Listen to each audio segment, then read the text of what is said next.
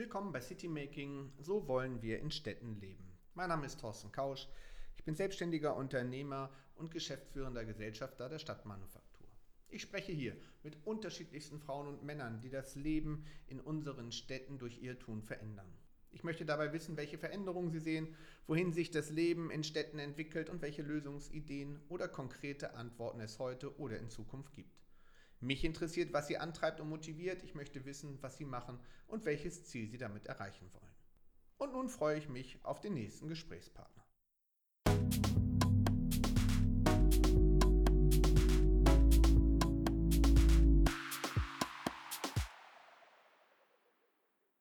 Herzlich willkommen zur neuen Ausgabe des Podcasts City Making, so wollen wir in Städten leben.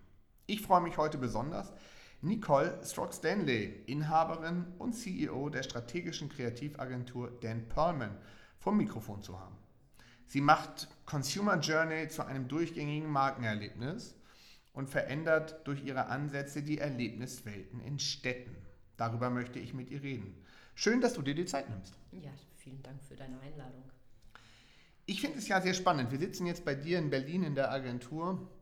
Einmal so ein bisschen vielleicht dein Werdegang zu dem Thema ähm, Erlebniswelten und der Fragestellung, ähm, was ist Menschen wichtig? Weil das ist ja das, was dich tagtäglich bewegt. Du meinst jetzt so richtig einsteigen in meine Vita? Genau, richtig einsteigen, gerne.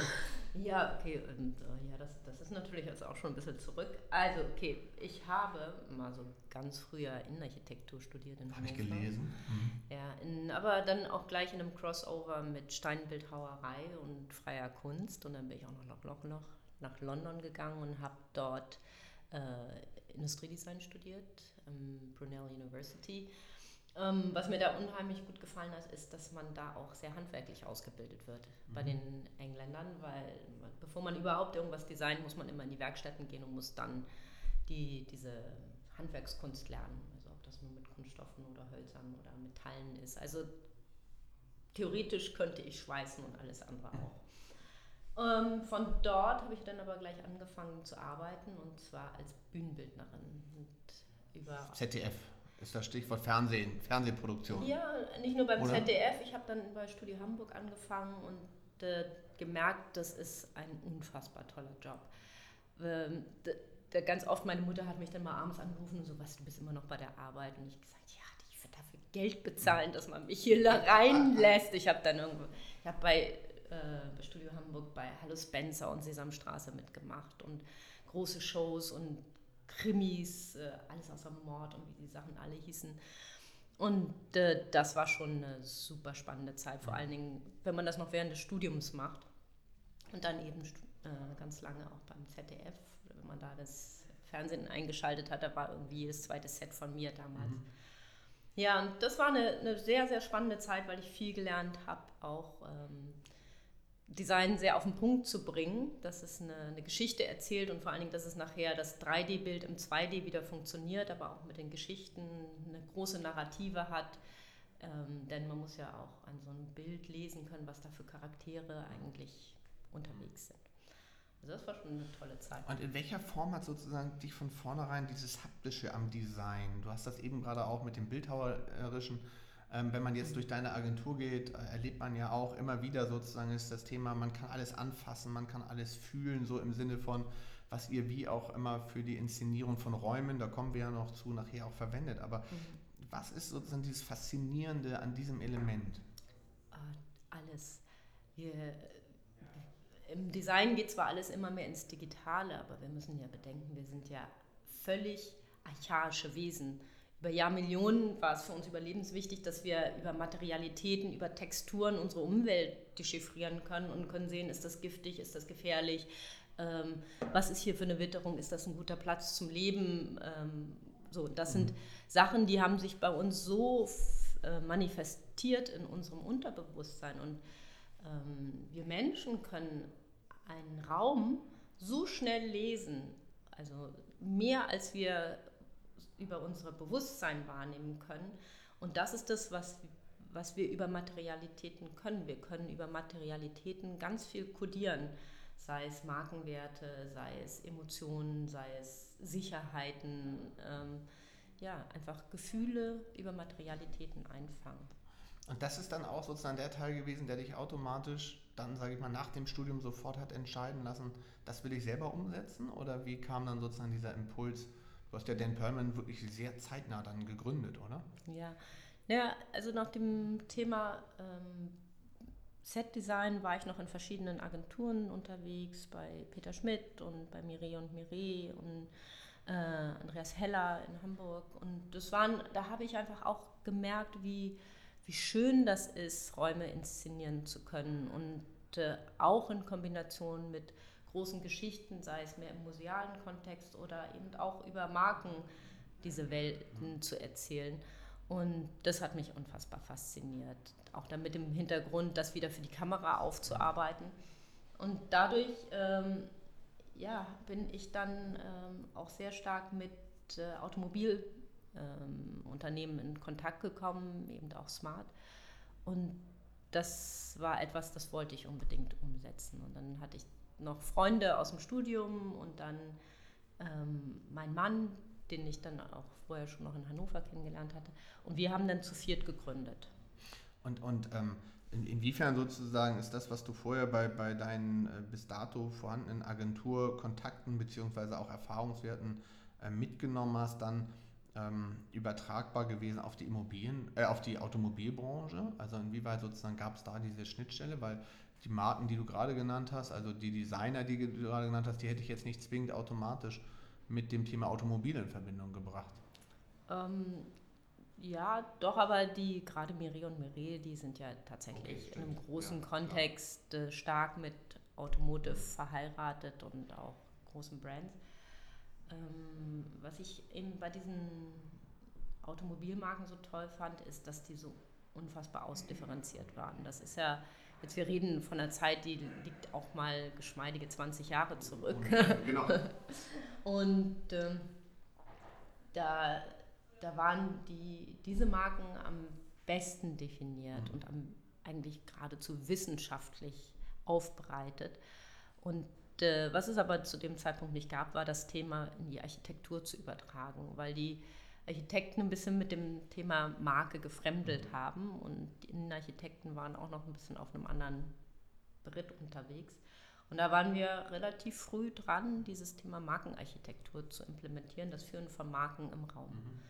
Mhm. Und äh, da gehören halt diese Materialien ganz, ganz zwingend dazu. Und das ist dann auch sozusagen der, der Teil gewesen, wo du gesagt hast, das ist die Motivation, warum ich, warum ich, ähm, was ich sozusagen meinen Kunden auch dann als Leistungsversprechen mitgeben kann. Das kann man sich das so vorstellen, dass du diesen Teil für dich selber so als zentrales Element mitgenommen hast, dieser Komponente Design und ähm, Haptisches in Verbindung zu bringen, um Marken zu inszenieren? Ja, das war eine große wichtige Zutat, aber das andere war dieses sehr äh, konsumentenzentrische Denken. Mhm. Eben nicht, was will die Marke sagen, sondern was, was braucht der, der Konsument, was braucht der Kunde, um das zu verstehen. Und dann eben ähm, das Thema Neudeutsch Experience, wie kann man das in ein Erlebnis umsetzen? Die Bedürfnisse eines Menschen in, nach Erlebnissen und die Bausteine dazu sind klar die Materialitäten, die Inszenierung, alles das, was man eben auch aus der Dramaturgie heraus kennt, wenn man ein gutes Bühnenbild hat, das eine Narrative hat, eine Geschichte erzählt. Das waren die Themen, die wir da extrem spannend fanden. Wenn man ähm, jetzt, äh, da finde ich ja sehr spannend, da kommt ja genau die Schnittstelle sozusagen zwischen deinem Wirken und meiner Vita, wenn man so will, nämlich das Zusammenspiel zwischen Inszenierung, Raum und der Fragestellung, ähm, wie wollen Menschen eigentlich leben. Ihr selber seid ja in verschiedenen Bereichen tätig. Also ihr auf der einen Seite natürlich ähm, als klassische Markenarchitekturagentur, äh, die Markenführung par excellence beherrscht, aber und der Teil finde ich ja sehr spannend, auch ganz stark im Retail-Bereich seid und spätestens am Retail-Bereich kommt ja die Schnittstelle auch zu den Städten, mhm. weil an der Stelle geht es ja um Räume und da geht es ja teilweise nicht nur um Räume, die in geschlossenen sind, sondern teilweise ja auch um Räume, die drumherum sind. Mhm. Ähm, wie, in welcher Form sozusagen siehst du da eine Veränderung? Also inwiefern hast du hast ja vorhin gerade gesagt, 20 Jahre ist eine lange Zeit. Was ist aus deiner Sicht da der größte Wandel, der in den letzten Monaten, acht Jahren stattgefunden hat? Mhm. Ja, also für uns ist das Thema äh, Freizeit einfach der Dreh- und Angelpunkt. Und Weil früher haben wir noch differenziert, es gibt, es gibt äh, Markeninszenierung, es gibt Retail, es gibt dann die Freizeitinszenierung. Das waren alles sehr separierte Einheiten. Aber über die letzten Jahre ist das alles verschmolzen. Es gibt eigentlich nur noch zwei Themenbereiche, die man trennen kann. Das ist nämlich das, wenn wir arbeiten, das nennt man mittlerweile New Work, auch wieder Neudeutsch, und das, wenn wir nicht arbeiten, das ist New Leisure. Und darunter kann man alles subsumieren. Und äh, das, darauf haben wir dann auch mit, dem, mit der Firmenstruktur reagiert, dass wir irgendwann auch so eine Firma ausgegründet haben, die mein Mann leitet. Das ist die Erlebnisarchitektur und der baut ja auch Zoos und Freizeitparks auf der ganzen Welt. Und dieses Thema, dass die, das Denken und die klassischen Punkte von Freizeit haben überall Einzug gehalten. Auch in den Städtebau mittlerweile. Und wenn man nach Amerika geht, da ist das sowieso, da haben die ja gar keine Hemmungen mhm. davor. Da sehen Stadtkerne mittlerweile aus, äh, als wenn sie von Disney inszeniert sind. Also nicht despektierlich, die machen das extrem mhm. gut. Haben eben eine sehr, sehr hohe Freizeitwertgestaltung. Und äh, das wird sich bei uns auch durchsetzen. Welche, welche Bedeutung kommt unter diesem Kontext der, dem Raum zu? Welche Bedeutung sozusagen, du hast das gerade ja beschrieben, ne? man muss mhm. irgendwie so ein Narrativ spüren ja. und auch lesen können. Wodurch kommt das, dass dieser Raum so viel Kraft hat? Oder hat er immer schon so viel Kraft gehabt, nur wird er jetzt bewusster inszeniert? Ja, also wieder zurück, wir sind archaische Wesen und wir brauchen den Raum, wir brauchen die Narrative, wir brauchen die Geschichten um uns herum. So funktioniert unser Hirn am besten, wenn wir eine Geschichte erzählt bekommen. Die können wir uns gut merken, die können wir weitergeben. Und das sind ja auch, wenn man sich mal die digitale Welt anguckt, alles, was viral geht, sind gute Geschichten, kleine, gute, prägnante Geschichten. Und wir haben das nur so über die 60er, 70er Jahre verloren, weil wir geglaubt haben, alles ist Wissenschaft, alles die klare, die, äh, die antiseptische Oberfläche ist der Weisheit letzter Schluss und wir haben alles getrennt in Schlafstädte, Arbeitsstätte, Shoppingstätte, alles schön segmentiert, in Silos gepackt, damit es eben logisch ist und damit es eben nachvollziehbar, planbar, berechenbar ist. Und das ist aber komplett gegen unsere Natur. Und äh, das sind ja jetzt die großen Revitalisierungen, wo wir versuchen, das alles wieder zurückzudrehen, wo diese Shopping-Center so nicht mehr funktionieren. Auch die Innenstädte funktionieren nicht mehr, wenn sie nur schlafen sind oder nur äh, Gastromeile oder dieses, äh, die Monokulturen. Haben wir ja bitter lernen mhm. müssen. Mhm. Waldsterben ist, ums ganze, ist um die ganze Welt gegangen. Monokulturen funktionieren weder in der Natur noch in der Stadt. Mhm. Und ähm, wenn, wenn man das jetzt sich anguckt, also wenn wir jetzt genau da nochmal, vielleicht lass uns da nochmal in die Tiefe gehen. Ähm, wenn wir jetzt uns den Raum angucken, gibt es irgendwie aus deiner Sicht Gründe, warum diese Bedeutung des Raums jetzt momentan gerade so des unmittelbaren Umfeldes so viel an Wahrnehmung ähm, erhält? Also der Fragestellung sozusagen liegt es daran, was, was mir gelegentlich gesagt wurde, dass es halt im globalen Kontext verliert man Orientierung. Da sind so viele Einflussfaktoren, mhm. die man kaum mehr, sage ich mal, selber in der Hand hat, wo geschweige denn, die man verstehen kann teilweise, ähm, dass man sozusagen sagt, ich, der unmittelbare Raum, also das unmittelbare Umfeld von mir möchte, muss dann irgendwie meinen Halt geben. Ist das so ein Aspekt, der den Trend dahin ausrichtet oder ähm, ist das mehr, dass verschiedene, von verschiedenen Seiten Einflussfaktoren kommen? Ja, also guck dir, dann, guck dir mal unser Leben heutzutage an. Wir sind dauer on. Also es gibt kaum Situationen, wo, wo jemand nicht ein Handy in der Hand hat und sich mit irgendwelchen äh, digitalen Content beschäftigt. Und dieser Content ist ja überall gleich, egal wo du auf diesem Planeten stehst. Du kannst überall Instagram, Facebook und sonst was haben, wenn du nicht gerade in China bist. Aber die Sachen sind ständig und überall verfügbar und es wird dadurch massiv beliebig. Auch die Innenstädte sind massiv beliebig, wenn du ein Zara, Mango und Douglas und äh, alles nebeneinander. Du weißt ja selbst, wenn du in eine Shopping Mall gehst, weißt du genau, wie der Besatz ist und es ist alles predictable geworden. Aber, und das ist das Schöne, eine Innenstadt, vor allen Dingen eine historische Innenstadt, ist unpredictable. Du, sie Du kannst nicht vorausahnen, was um die nächste Ecke kommt, weil sie nämlich über Jahrhunderte gewachsen ist. und weil sie irrational ist. Und das ist das, was, was die Menschen lieben. Ich meine, nicht umsonst haben historische Städte wie Venedig, werden ja überflutet mit Touristen, weil die Menschen einen historischen Ort, einen Ort mit Authentizität, mit eben Dekor, mit Facettenreichtum, mit Unvorhersehbarkeit lieben, sich da reinfallen zu lassen und treiben zu lassen und zu erkunden. Für, für die Gäste ist das sicherlich so. Für die, die da leben, ist ja die Frage, wie authentisch ist denn der Ort dann noch, wenn er nur noch von, von Gästen besucht wird? Ja, das sind, das sind dann so, das ist die andere Seite der Medaille, aber es geht ja erstmal auch um diesen um solche Sehnsuchtsorte, wo die Leute hinpilgern, um wieder Authentizität zu haben, um diese Flucht aus dem Alltag zu haben. Ähm, es gibt nichts Schöneres als italienische äh, Plätze, die die so schön gefasst sind, die haben so hübsche Proportionen, dann noch, noch ein Wasserelement in der Mitte.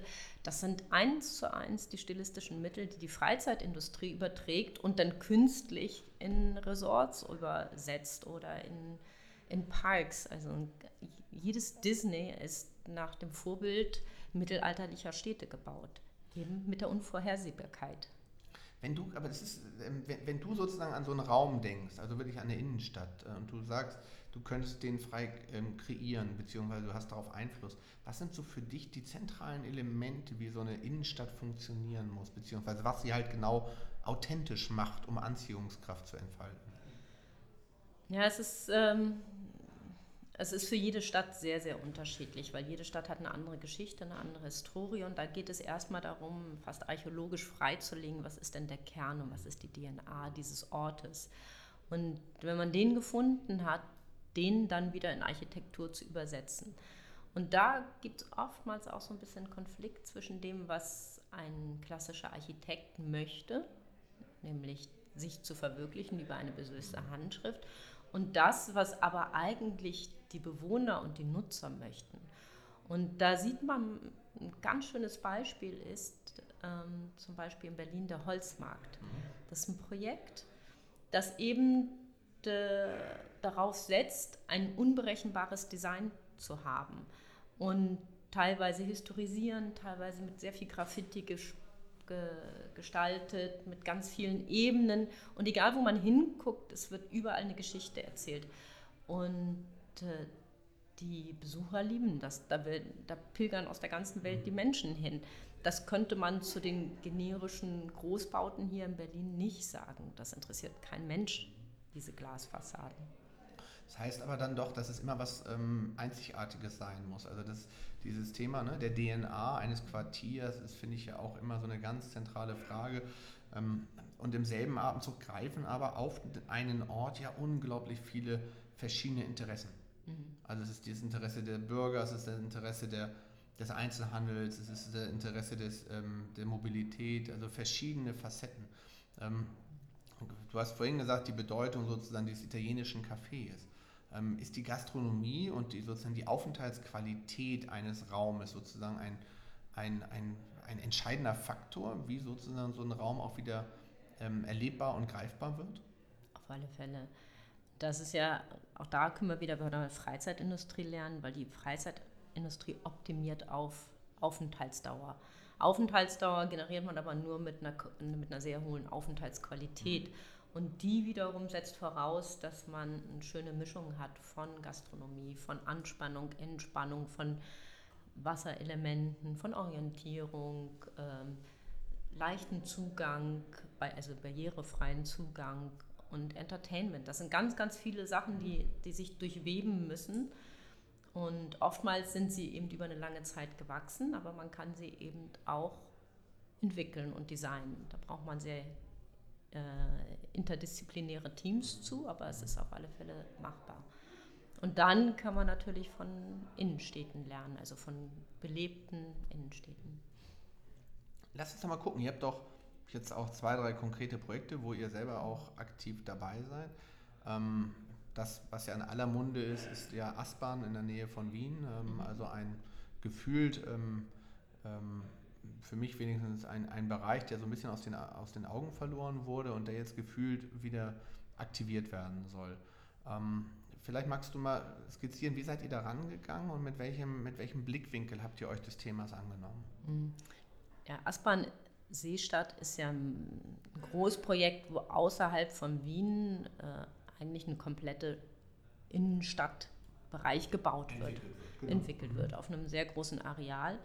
Und äh, das, das Projekt ist ja auch schon sehr weit fortgeschritten und uns haben sie reingeholt, das Thema der Hauptstraße, also der, der A-Lage mitzuentwickeln. Das ist ein richtiges Projekt am Reißbrett.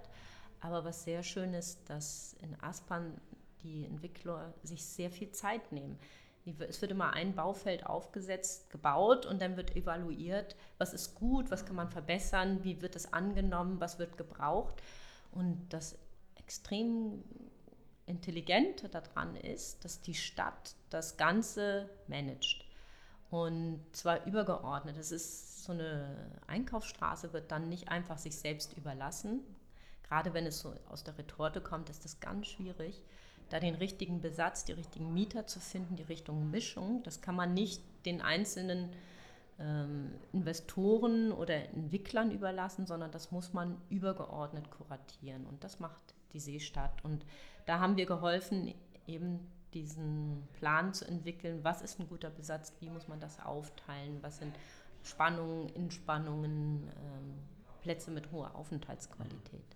Stand in dem Moment sozusagen der Kern des Narrativs? War das da für alle schon klar, wie sozusagen das Narrativ geschrieben ist? Also sind alle mit dem gleichen Verständnis nachher auch losgelaufen, was sozusagen diese Haupteinkaufsstraße anbetrifft?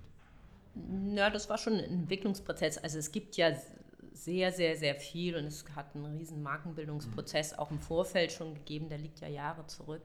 Aber das Wichtige ist, das muss man immer wieder nach vorne holen, mit dem abgleichen, was da ist, mit den Bedürfnissen und Bedarfen, die da sind, nochmal gegenchecken und dann eben weiterentwickeln. Und das war eben auch unsere Aufgabe. Und da haben wir nachher schon verschiedene Narrativen eingeführt, ähm, die jetzt in, in den Architekturwettbewerb überführt werden. Wenn man sich die Vergleichbarkeit anguckt, du hast einen guten Überblick über verschiedene Projekte in verschiedenen Städten, wo es immer wieder um die Schnittstelle auch zum Einzelhandel geht. Eben gerade hast du Aspern als ein sehr positives Beispiel herausgeholt, weil die Stadt, die öffentliche Hand verstanden hat, was Kuratoren, was die Kuratorenfunktion ausmachen kann. Mhm. Ähm, ist das ein Verständnis, was du aus deiner Sicht in vielen Städten schon erlebst, oder ist Aspern da wirklich noch so ein, so ein Best Case, der weit, weit außerhalb dessen ist, weil die meisten doch noch anders eher in, in traditionelleren Denkweisen verharren? Ich glaube, das ist äh, auch ein bisschen eine länderspezifische Sache. Wenn ich mir das angucke, in, gerade in UK ist das tatsächlich gang und gäbe, dass Quartiere übergeordnet kuratiert werden, wenn man sich sowas wie äh, Camden anguckt oder solche sehr beliebten touristischen Zentren, dann sind die eigentlich kuratiert oder es ist zumindest ein Business Improvement District dahinter, dass das äh, zusammengeschlossen hat. Wobei, wenn ich da immer nachfragen darf, beim Business Improvement District, aber es ist doch an sich nach meinem Verständnis immer so, dass wir da in den meisten Fällen darüber reden, dass es über die Hardware geht, also über die Frage der Infrastruktur, aber nicht über die Art der Bespielung. Oder gibt es auch schon Business Improvement Districts, die wirklich über Kommunikation und Inhalte kommen? Oh, das ist ganz unterschiedlich okay. tatsächlich, weil ähm, also wenn wir da jetzt so ein bisschen einsteigen aus diesen aus Amerika, England, dann kriegt man, kennt man das Business Improvement District ja als einen Zusammenschluss der Händler. Mhm, genau. Und das ist ja ganz oft auch eine Marketinggemeinschaft, wo gemeinsame mhm. äh, Aktivitäten im Marketing, im Vertrieb koordiniert werden. Und dann geht es natürlich auch um Sicherheit, Ordnung und Sauberkeit. In Deutschland ist das ja noch ein relativ neues Konstrukt. Also Hamburg als Vorreiter, die haben das ja schon sehr gut umgesetzt. Ähm, wo es ja auch in die baulichen Themen richtig mit reingehen kann. Und das heißt, da gibt es schon die Möglichkeit, dass äh, von den Eigentümern oder von den Händlern die Initiative gestartet wird. Hier in Berlin haben wir zum Beispiel die AG City, die im Zusammenschluss auch der handelnden ähm, Leute ist rund um das rund um dem Thema Breitscheidplatz, Kurfürstendamm. Mhm. Aber die haben das jetzt auch überführt in einen Business Improvement District. Okay. Und das ist ein sehr, sehr, sehr schönes Tool außerhalb der Stadt. Aber um auf deine Frage zurückzukommen, ja, es ist total wichtig, aber in Deutschland noch ähm, sehr wenig umgesetzt. Eins der ersten ähm, Themen, wo, über, wo äh, übergeordnet kuratiert war, und da durften wir auch dabei sein, ist in Kempten im Allgäu eine Einkaufsstraße gewesen. Und äh, die haben sich zusammengeschlossen, weil einfach auch der Besatz nicht mehr so war, dass, dass da die Frequenz hinkam, dass die Leute da durchgegangen sind und das eine Aufenthaltsqualität hat. Und da haben die sich zusammengeschlossen, um das komplett neu aufzusetzen und wieder eine Narrative zu haben, um eine Destination zu prägen. Aber an der Stelle ist es doch umso wichtiger, dass das halt an sich einhergeht, also Hand in Hand zwischen Stadtentwicklung, ähm, Markenarchitektur und Inszenierung im Sinne der Umsetzung. Also ähm, häufig hast du, finde ich, noch in den Städten so die Silo-Thematik, mhm. dass sozusagen die Stadtentwicklung nicht mit den, mit den, mit den Marken- ähm, und Marketingverantwortlichen redet. Ähm, da habe ich noch nicht so den Eindruck, dass wir da wirklich häufig gemeinschaftlich am Tisch sitzen. Und da habe ich ganz häufig noch die Situation, dass jeder für sich kämpft und jeder glaubt, er braucht den anderen nicht. Mhm. Ähm, woran liegt das aus deiner Sicht? Ach, ich glaube, das ist auch so ein bisschen das Problem unserer Bildungssysteme, wenn man sieht, da gibt es die Architekten, die sitzen wo in einer anderen Fakultät als die Landschaftsarchitekten, als die Innenarchitekten, als die Städteplaner. Und dann in der Politik ist das ja auch alles in Ressorts aufgeteilt und wir wissen ja schon aus der Grundschule, wenn man eine Klasse in zwei Teams teilt, dann spielen die gegeneinander und nicht miteinander. Es ist so die Brennballlogik, immer dem anderen eins überzwiebeln. Und das ist einfach so, so hart reingebrannt in unser Verhalten, dass es ganz schwierig ist, interdisziplinäre Teams aufzusetzen, die kollaborativ miteinander arbeiten. Und dann, wenn da auch noch Gartenzäune wie Ressorts drumherum sitzen, dann wird es noch schwieriger. Aber was macht ihr? Also ich meine, du hast ja selber vorhin beschrieben, dass ihr euch auch als Agentur neu aufgestellt habt, also bewusst sozusagen zu sagen, ihr habt im Endeffekt jetzt nur noch zwei Bereiche. Das eine ähm, geht ganz stark in Richtung sozusagen des Leisure- und Freizeitverhaltens und das zweite geht ganz stark in Richtung New Work. Ähm, welche Rolle, wo, wo habt ihr den Anker in so einem Prozess? Ähm, äh, in einer Stadt, da wo ihr doch heterogene und sehr versäulte Strukturen noch vorfindet. Mhm. Wie ist da der Ansatzpunkt? Ja, wir arbeiten sehr stark mit äh, einem Prozess, den nennen wir 4D-Prozess, der aus dem Design Thinking kommt. Mhm. Und das ist ja, äh, Design Thinking ist ja eine Methodik, die damals in Stanford entwickelt wurde, um eben genau zwischen den einzelnen Fachbereichen die Silos aufzubrechen, damit es so eine gemeinsame Sprache gibt, dass Experten miteinander zusammenarbeiten können. Und das haben wir vor ach, über zehn Jahren hier schon eingeführt, weil wir auch sehr interdisziplinär arbeiten müssen, um unsere Projekte äh, umsetzen zu können. Wir haben hier mittlerweile auf unserem Campus mehr als 140 Leute, die hier aus unterschiedlichsten Bereichen kommen. Und äh, die bringen wir mit Design Thinking zusammen oder es sind auch ganz viele Design Sprints, die wir machen. Und über diese Methodik können wir beliebig viele ähm, Stakeholder aus den Projekten mit integrieren. Und das ist wirklich der allerbeste Prozess, ist von vornherein ähm, das sehr ergebnisoffen das Projekt aufzumachen, die Leute abzuholen und mitreden zu lassen damit man nachher auch nicht äh, Bausteine komplett vergessen hat. Dann poppt dann irgendein ein Bereich auf, den hatte keiner präsent und äh, die haben aber ganz viele wichtige Inhalte. Mhm. Und wenn das dann noch zu einem Projektzeitpunkt kommt, wo, das, wo man eigentlich denkt, jetzt ist man fertig, was das Design angeht, dann kann einem das alles sehr auf die Füße fallen. Deswegen machen wir das sehr weit auf und holen ganz viele Leute sehr früh ab. Und dann können da von Bedenken bis hin zu allen möglichen äh, Ideen alles abgeladen werden und wir verarbeiten das dann in den Projekten. Das heißt aber, an der Stelle gibt es nicht sozusagen den einen Key-Zugang, den man braucht, um mit dem und um den herum den Prozess zu entwickeln, sondern es sind im Endeffekt, wie du sagst, am Anfang ist der Trichter ganz weit offen und der verdichtet sich dann im Laufe des Prozesses. Ja, es ist immer ein Aufmachen, wieder schließen und wieder aufmachen. Das sind äh, im Design Thinking nennt man das Iterationen. Das heißt, immer wieder durchläuft man so verschiedene Schleifen, damit äh, möglichst viele Ideen reinkommen. Und wir haben jetzt gerade für den Bereich der Stadtentwicklung ein neues Projekt mit aufgesetzt, das heißt Träume deine Stadt. Denn immer mehr wird Partizipation auch gefordert und das ist auch genau richtig, äh, mit den Leuten zu sprechen, die das nachher nutzen sollen und die da auch leben und arbeiten sollen. Aber gerade in Deutschland ist Partizipation oftmals noch ein sehr schmerzlicher Prozess. Das wirst du ja sicherlich auch kennen. Ja, kann ich nicht bestreiten, das ist so, ja. ja, weil äh, da, wird, da muss man sich das so vorstellen, dann wird irgendeine eine mehr oder minder inspirierende Location angemietet. Das ist dann plenarisch bestuhlt.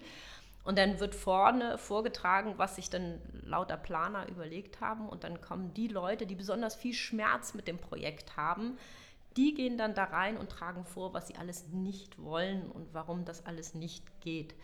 Und das ist für alle sehr anstrengend.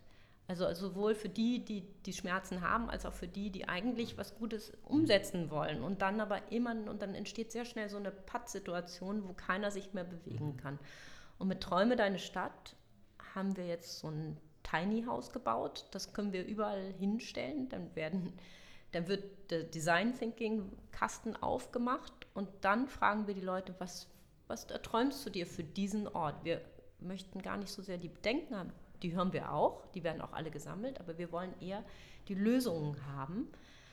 Und wenn wir nämlich die Wünsche haben, dann können, ist das ganz einfach, die in Architektur zu überführen, in Planung, in Design, in Ideen, Konzepte, in Besatz. Mhm. Und das ist ein viel zielgerichteterer Vorgang. Und wir hatten jetzt das Tiny House mit Träume Deine Stadt eben auch auf der, in, am Breitscheidplatz mhm. in Berlin, um genau diese Sachen schon mal rauszuziehen. Na, ist ja der Vorteil, nicht? Weil du setzt auf den positiven Dingen auf, die sich die mhm. Menschen erhoffen und ähm, setzt auch schon viel früher auf, bevor sozusagen erste Ideen skizziert sind und du nachher dann tatsächlich in Abwehrmechanismen versuchen musst, gefühlt für dich das Schlechte abzuwindern, abzumindern. Mhm. Und äh, insofern, glaube ich, macht das sehr viel Sinn. Der, dabei ist natürlich, finde ich, immer auch die zentrale Frage, ähm, wenn wir über Partizipation reden, dann finde ich ja auch, dass häufig so eine Diskussion aufkommt, dass es eine sehr formelle Art mhm. der Partizipation ist. Die ist dann natürlich in äh, Planungsprozessen vorgegeben, in welcher Phase, welcher Art der Beteiligung der Bevölkerung äh, sinnvoll und auch notwendig ist, also ja, teilweise sogar also per Gesetz vorgegeben. Aber reden wir nicht an sich viel mehr genau über das, was du gerade mit dem Tiny House und mit dem äh, Gedankengang der, des Einsammelns von Wünschen hast, nämlich viel früher anzufangen, viel mehr sozusagen auf der, noch auf der, auf der gestalterischen Ebene, also auf der Ideenfindungsebene Partizipation zu denken. Äh, und nachher kommt dann der formelle Teil eh. Also es ist nicht viel sinnvoller, da vorne auch noch ähm, hineinzugehen. Absolut. Das ist, äh, wenn wir jetzt mal wieder architektonisch sprechen, Leistungsphase 0. Sehr, schön, gut. Also tatsächlich ist es sinnvoll, das zu machen, bevor die Planer, bevor diese ganzen Sachen wirklich ins Rollen kommen, weil ähm, die, die, die Menschen vor Ort, die kennen ihren Kiez, die kennen ihre Stadt, ihre Straßen, die wissen auch genau, wo was funktioniert und nicht funktioniert. Und sich diese Informationen ganz, ganz früh abzuholen in einer positiven Art und Weise, wo noch nicht alles verkantet ist, das ist der große Charme. Und wir haben äh, auch ganz tolle Workshops schon mit Schulen gemacht, wo wir dann die Kinder dazu holen, weil die nämlich noch am unverblümtesten mhm. sind. Und die haben nicht so eine Stakeholder-Mentalität im Kopf, wo sie sagen, ah, das haben wir schon 15 Mal probiert, das funktioniert sowieso nicht weil sie es eben noch nie probiert haben. Die wünschen sich frei weg von der Leber, was sie möchten, wie sie es möchten. Und was spannend ist, es ist hochsozial, es ist hochökologisch, es ist hochwertschätzend, was die Kinder sich natürlich auch. Ja, ne? was die Kinder ja. sich wünschen. Das sind so tolle ja. Ideen und das Designern zu geben, das ist ein wirklich ein, äh, ein Reichtum, aus dem nachher man schöpfen kann. Und man hat das gute Gefühl, man lässt auch nichts aus, man hat nichts vergessen, weil alles vor einem liegt. Man muss die Sachen nur sinnvoll zusammenknüpfen. Noch eine Frage zu diesem Thema ähm, eures Prozesses ähm, dieser Wünschegenerierung und der daraus resultierenden Konsequenzen, einen Ort zu entwickeln, zu bespielen. Mhm. Wenn wir so etwas, wenn ich so etwas diskutiere oder wenn wir sowas immer mit Städten diskutieren, dann kommt ganz, ganz häufig die Sorge, vom Prozedere ist es so, am Anfang sind alle ganz offen und wollen ihre Meinung und ihre Wünsche loswerden. Mhm. Aber dann in dem Moment, wenn sie denn merken, dass sie vielleicht nicht durchdringen, mhm. also wenn nachher sozusagen die Ergebnisse dann doch nicht so sind, wie sie selber sich erhoffen. Also sie gehen mit sehr viel Werbe rein, sie gehen mit sehr viel Engagement rein, aber wenn dann nachher die Ergebnisse nicht so stimmen, dann fallen sie von einem positiven ähm, Stakeholder an einen kritischen, der das dann begleitet. Wie geht ihr mit, diesem, mit dieser Phase um? Tatsächlich, also in welcher Form sozusagen greift ihr das auf? Ja, in unserem Prozess ist das schon so, dass sehr viele Beteiligten immer an Bord bleiben. Dadurch, dass man diese Iterationsstufen hat und dass nachher auch in so einem Konsens, wenn der Trichter wieder zugemacht wird, läuft es über Punkt, Bepunktung, dass es ein relativ demokratischer mhm. Prozess ist. Und da muss man auch manchmal sagen, ja, okay, das ist halt jetzt meine Einzelmeinung, aber wenn die anderen das alle ganz anders sehen und äh, aufgrund der Rahmenbedingungen vielleicht auch diese Idee nicht durchgetragen werden kann, dann kann es aber vielleicht eine andere sein. Und das äh, macht das halt sehr, ja, der, diesen, sehr geschmeidig, diesen Prozess und auch sehr schön. Natürlich, im, irgendwann kann es immer sein, und, irgendwann muss es entschieden werden und bei bestimmten Themen kann man auch sagen, naja, ähm, die in der großen Planung kann man sehr viele Ideen integrieren. Wenn es nachher um Design geht, das ist nicht mehr demokratisch, weil es ist nachher auch ganz klar eine Geschmacksfrage. Wir versuchen das zwar zu objektivieren, aber da muss es nachher ein oder zwei geben oder vielleicht auch fünf Leute, aber die müssen dann entscheiden, geht man rechts oder links rum um den Eisberg. Das ist eine Geschmacksfrage, man sollte sich nur dann mal entscheiden, nicht geradeaus fahren. Lass uns noch einmal, ähm, also ich, ich glaube, dass ähm, den Teil äh, das ist, glaube ich, jedem bewusst, dass man irgendwann eine Entscheidung treffen muss. Aber ich finde halt genau richtig zu sagen, frühzeitige Partizipation und nicht die formelle, sondern eher die, die noch ganz stark auf, auf der DNA der, der Fläche ja basiert. Du hast das so schön beschrieben, fand ich, mit den Kindern, die total unvoreingenommen sich mit einem Raum beschäftigen und ihre Wünsche an diesen Raum eigentlich artikulieren. Ähm, das finde ich halt hochspannend. Wie kommt man sozusagen zu dieser Lesart? Nehmt ihr dann aus diesem Prozess die DNA auch durch die ganzen Umschreibungen, durch die ganzen Art und Weise auf und inwieweit ist eigentlich das, was in der Historie auf diesem Ort lastet im positiven Sinne, was der Ort mitbringt. Wie greift ihr den ab? Mhm. Ah, das ist eine ganz spannende Frage, weil jeder Ort hat ein kollektives Gedächtnis und da arbeiten wir auch stark zusammen mit dem Institute of Place Making in Manchester und äh, mit dem Professor Aris Kalandidis.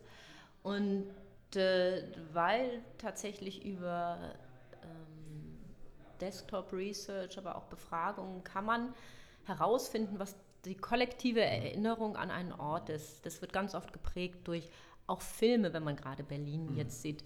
So ein Film wie äh, Babylon Berlin prägt natürlich ganz stark äh, so ein kollektives Gedächtnis, aber es sind auch äh, historische ähm, Gegebenheiten, es sind aktuelle Themen und das kann man sehr stark verdichten und dann hat man ein Stimmungsbild, wie positiv, wie negativ ist so ein Platz behaftet und vor allen Dingen, was ist aber auch ein Potenzial, diese Sachen zu nehmen und weiter mhm. herauszuarbeiten, damit er geschärft wird im, ja, in der Wahrnehmung der Leute, die ihn nutzen und möglichst positiv. Und äh, das ist ein, kann ein langer Transformationsprozess sein über Placemaking ähm, und Aktivierung. Es kann aber auch sehr schnell sein, dass es ein bisschen wie so ein Baumschnitt. Da nimmt man das tote Holz raus und auf einmal kann das andere wieder besser wachsen.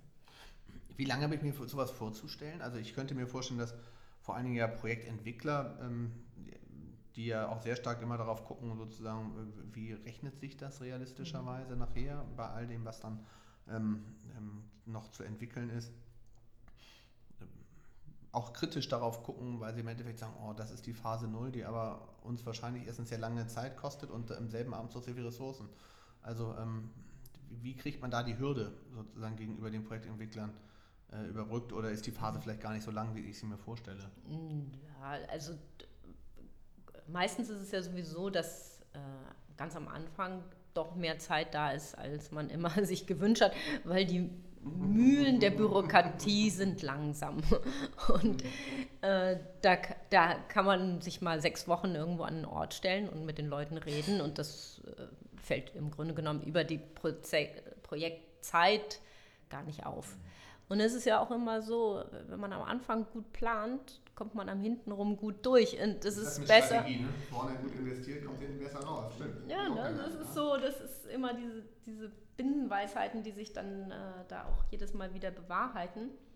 Also wenn man, wenn man schon mit so einem verruschelten, verhuschten Prozess anfängt, dann hat man nachher zum Schluss äh, irgendwo einen Stopp in der, in der Bauanfrage und so weiter und dann, dann blockiert es dort. Also von daher ist es besser, es ist super investierte Zeit am Anfang mit Behutsamkeit da mal drauf zu gucken und zu sehen, was ist denn so die DNA des Ortes, was sind da die wichtigen Punkte, die neuralgischen Punkte. Es ist ja wie in der Akupunktur, man muss halt wissen, wo man die Nadeln setzt, damit das nachher fließt. Und im Optimalfall, wo man sie nicht setzt, damit es nachher nicht blockiert wird.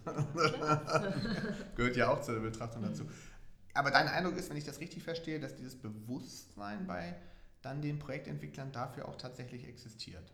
Ja, mehr und mehr. Und äh, vielleicht ist es aber auch so, dass wir halt äh, ein Unternehmen sind, das genau bei so, solche Projektentwickler anspricht, mhm. die eben sehr holistisch denken, auch sehr, ähm, ganz, also so sehr im Sinne der Nutzer und des langfristigen Betriebs und das nicht so sehr äh, Entwickler sind, die sagen, das müssen wir jetzt schnell hochziehen und verkaufen und dann ähm, wegen einer Portfoliostrategie. Also da, das heißt, von, wir nehmen das schon sehr stark wahr, dass das ein anderes Denken ist. Hättest du damals vielleicht ähm, gedacht, als du dich auf den Weg gemacht hast, ähm, die ähm, Agentur zu gründen, dass du später so weit kommst, tatsächlich auch ähm, Stadtteile wie Aspern und ähnliches durch dein Tun mitzugestalten?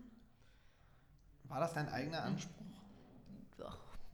Also gehofft habe ich das schon, dass, dass, dass wir schon äh, mit unserer Arbeit einen, einen sehr positiven Wertbeitrag leisten, weil ich glaube schon, Design und äh, gute Gestaltung kann uns einfach extrem helfen in der Art, wie wir zusammenleben, wie wir unsere Umwelt wahrnehmen und eben im Negativen auch sehr behindern. Wenn man so eine desolate Stadt sieht, dann sieht man eben auch, dass es hohen Vandalismus gibt, dass es viel sozialen Stress gibt, dass eben eine schlechte Planung uns negativ äh, behindert und eine positive uns eben sehr weit nach vorne bringen kann.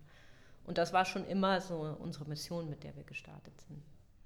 Sehr schön. Ich sage herzlichen Dank. Es war ganz spannend, mit dir einmal sozusagen Tour d'Horizon zu gehen, zu schauen, wie sich ähm, äh, Markenarchitektur auf Städte auswirkt. Hat mich sehr inspiriert. Vielen Dank für deine Zeit. Ja, vielen Dank für die Einladung.